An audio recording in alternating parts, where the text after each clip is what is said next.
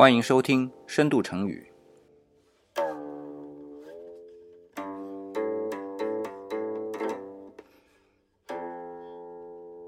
我是李想。啊，今天是我们第十三期的深度成语啊，来分享的一个成语呢，叫做“亲子批体”。这个为什么要把“批”讲了一个重音啊？这待会儿再说。其实啊，这个“亲”字啊，也是我们线下的分享群里边的小伙伴提供的啊，这是个 命题作文，对我来说。那么我第一眼看到“亲”这个字的时候啊，想到的成语呢，比如说“青灯古佛”“青灯黄卷”，甚至还有“青黄不接”。但是我觉得命题作文嘛，总讲这种比较消极的，或者说比较。寡淡的这种成语啊，呃，觉得嗯彩头不够好啊，这可能是心理作用，所以就突然之间想到了另外一个词儿，是指大富大贵的，是什么呢？就是亲子批体。这个批字啊，其实写出来就是被子的被，所以呢，我为什么刚才重读啊？就是因为它其实写出来是个被字，但是读的时候读亲子批体啊。那么这个成语的出处呢是这样的。在西汉的时候，其实是西汉末期了啦。有一小老头儿，哎，到了长安，他因为口吃啊，讲话不清楚，就很少呢和人交流。但是他其实文章写得很好，哎，写了很多赋啊，很有名。所以他来到长安没多久呢，就有名气了。这有名气了嘛，朝廷肯定就会把他招进来。嗯，这种有名气的人才，你不能把他在民间，对吧？要不然统治是有问题的啊。所以呢，就把他招到身边，皇帝身边，做一个。传达政令的小官儿，而且啊还和王莽是同事，哎，这里就打下伏笔了啊。那么后来呢，王莽我们知道啊，通过自己的身份和名声啊，成为了傀儡皇帝的幕后操纵者。但是呢，他的野心，那些做臣子的都明白啊，一眼就看出来了。所以那些投机分子啊，就想，哎，怎么能把王莽啊推到皇帝的宝座上去？但他们学问不够啊。就想到那小老头儿，哎，小老头学问好啊，就问小老头了。他说：“哎，有什么办法可以推荐皇帝啊？”小老头很机警啊，说什么情况？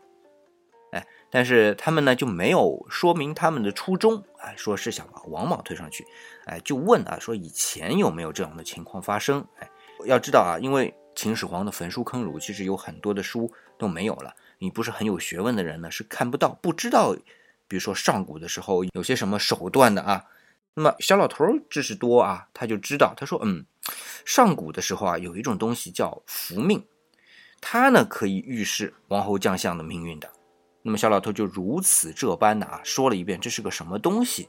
那那些人一听，哎，感情这个符命是啊，还可以造的，用当时来说已经算高科技手段了啊，可以造得出来的。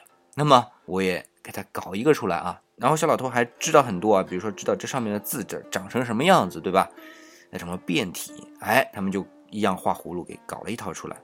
那王莽一看啊，福命，哎，这里李想说一声啊，王莽其实学问也很深，呃，从理想的角度来说，王莽是一个有理想的人啊，而且还是有社会责任感的。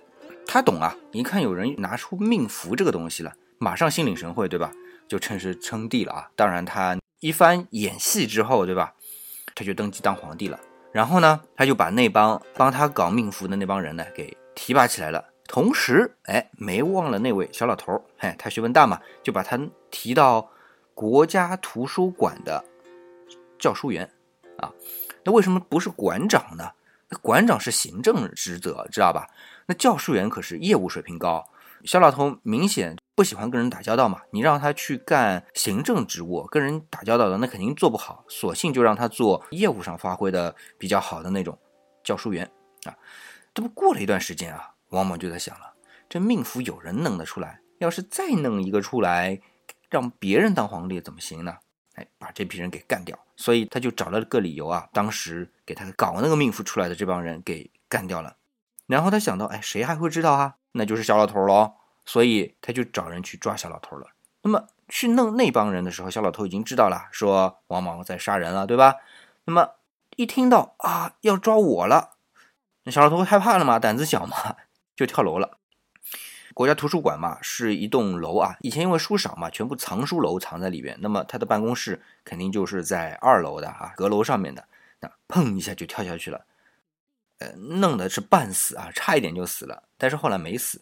但这事儿呢，就王某就听到了，一想，这小老头跟我共过事啊，他呢真的是不关心那种政治的，只是一心做学问。算了算了算了，就放过他吧。他又那么怕死，肯定不会出事儿的。那后来。小老头痊愈之后呢，也就一心在学问上了。除了校对书籍之外啊，那就写出了《太玄》和《法言》这两本著作。哎，这个对于今天来说是很重要的，它是融汇了儒家和道家的这种思想的啊。啊，刚才说过了，他其实学问很大嘛，那写了还很多赋，对吧？这个汉赋、唐诗、宋词，再到元曲，再到明清小说，对吧？所以汉赋是一种文体啊。那么他写了什么呢？《甘泉赋》《河东赋》《羽猎赋》《长阳赋》，这个在我们的文学典籍当中啊，是留下了浓墨重彩的一笔的啊。我说到现在啊，那这老小老头是谁呢？就是大名鼎鼎的杨雄啊啊！当然不是原来上海市长那杨雄啊，年纪不对。好，那么当时就有人问杨雄了，说：“哎，你学问这么大，整天就做校对员，对吧？这官儿太小了。”因为这问他的人很多嘛，他也懒得一个个去答了，而且他口才又不好，对吧？他就写了一篇文章啊，用来回应的，叫《解嘲》。哎，他的意思就是说，有才华的人呢，要能够在他能展示才华的时候才展示。那如果时代不适合，那么即便要穿青色或者紫色的官服，那也不要穿。如果穿了，就等同于助纣为虐。好，那故事呢就讲完了。这出处呢，就是穿青色或紫色的官服。那为什么说青色和紫色的官服就是大富大贵呢？因为在汉朝的时候啊，青色和紫色的衣服不是一般人能穿的，也不是一般的官能穿的。它是什么呢？是三公九卿才能穿。三公统一穿紫色的衣服，用后面这个品级的方法来算的话，三公就是一品，九卿那是二品。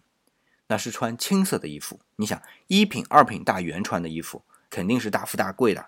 那么，所以杨雄才说，你如果这皇帝好，这时代好，那么我做一品、二品的官，我是辅佐皇帝的。但如果这皇帝不好，我做一品、二品的官的时候，我不就是助纣为虐吗？这个青子披体就是这样的一种说法。但是李想要说啊，在原文里边，他不是用青子披体的，而是用。于青脱紫，于青脱紫就是穿青色的官袍，穿紫色的官袍。这个于和脱其实都是穿的意思，但是有一点点不一样啊。我们在线下的分享课的时候再来说。那么这里呢就不去说它了。但是这两个成语都是同一个出处啊，一个就是青紫披体，一个就是鱼青脱紫。哎，还好这两个字都有青，那就算 买一送一了啊。那么说到大富大贵啊。如果和这个意思相反的，有一个学派在西方的叫犬儒主义，他的主张呢就是抛弃一切的享乐，让人来达到至善的目的。用理想的感觉来说啊，这个后世这种禁欲主义还是挺像的啊。我们今天说活得像条狗一样，是比喻生活没质量太差了，对吧？那么从犬儒主义的人他看来，他的目标就是要活得像狗一样，所以才叫犬儒主义嘛。那么，在法国啊，巴洛克时期，有一位很有学识的画家，在理想的概念里外，在西方的绘画史当中啊，文学造诣特别高的不多。其中一位就是普桑啊，普桑画了一幅名作，叫做《狄欧根尼于山野》，这是巴洛克时期的画作啊，不是巴洛克风格，因为那个真不是巴洛克风格的。这以后有机会理想。讲那个华丽古典巴洛克啊，这门课开课的时候再说啊。嗯，那么这幅画它讲的是什么故事呢？就是犬儒主义的第二代大弟子啊，蒂欧根尼，他呢是经过一个山间的时候，看到一个人趴在水塘旁边喝水，哎，他就顺手把自己喝水的杯子给扔掉了。画的就那一瞬间，为什么呢？他认为啊，所有这些改善人类生活的东西，其实都是不合理的，都是束缚人类的东西。那像杯子对于喝水来说，其实是束缚的。然后最原始的状态就是趴在池塘边喝水嘛，对吧？所以就是这种纯粹的要本真主义啊，有一种说法。那么，所以回过头来看蒂欧根尼，你想他要去穿青袍紫袍，那根本是看不上的。他们的目的就是要活得非常的朴素。那么好了，今天呢，我们把“青子披体”这个成语大概讲了一下，那顺便呢，买一送一讲了个鱼青脱子啊。然后呢，也了解了古希腊有一种主张叫做犬儒主义，哎，它的目标就是让人们活得像狗一样，但是呢，是劝人向善的。那还了解一个法国巴洛克时期的学问很大的画家，叫做普桑。